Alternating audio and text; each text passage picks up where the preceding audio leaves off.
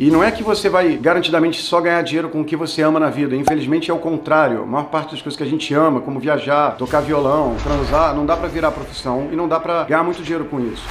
Free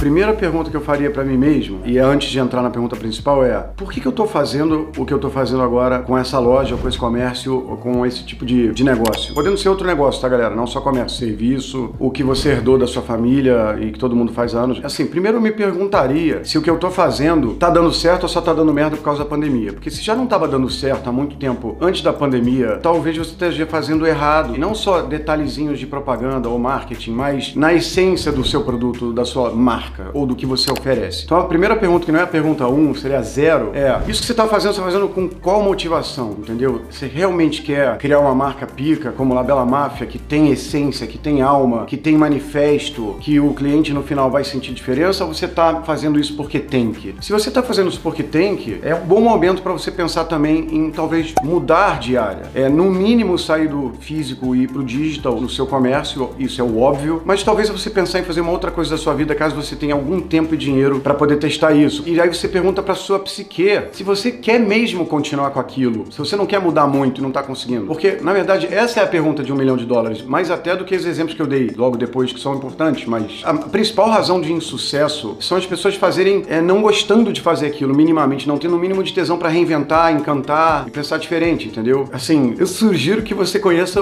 a filosofia sexy e o sexy canvas, porque assim, eu seria muito hipócrita se eu falasse outro caminho. Tipo, você tem que entender que sim, você pode ter sucesso. Você vai falar assim, André, não, enrola, porque eu já sei que eu posso ter sucesso. Não, não sabe. Porque desde criancinha você aprendeu que você, se tiver sucesso, é feio um pouco aqui no Brasil, entendeu? É, é, é meio vergonhoso você ser rico sem se sentir culpado. Então, você começa com um monte de travação mental e dá para você se destravar delas. E outra parada é você entender se o seu negócio é sexy, se o seu negócio tá eletrificando a cabeça dos clientes num lugar que eles falam, caralho, eu pago o triplo nisso, mas eu preciso desse. Porra, é a melhor padaria do bairro bairro. É a roupa que não dá aquela economizada no design e faz um design foda. É detalhes de, sei lá, uma hamburgueria que eu fui recentemente em que o sachê de ketchup é maiorzão, sabe? Vale como quatro daqueles pequenininhos chatinhos de abrir, só que abre garantido mesmo com a mão encebada. É você começar a criar diferenciais que às vezes não custam tão caro, às vezes é só uma mudança de uma logo, de um jeito de falar com o cliente, de uma embalagem e muda tudo. E não é que você vai garantidamente só ganhar dinheiro com o que você ama na vida. Infelizmente é o contrário. A maior parte das coisas que a gente ama, como viajar, tocar violão, violão, transar, não dá para virar profissão e não dá para ganhar muito dinheiro com isso. Mas você tem que estar num meio termo de um lugar que você sinta tesão de verdade, como você vê o Juliano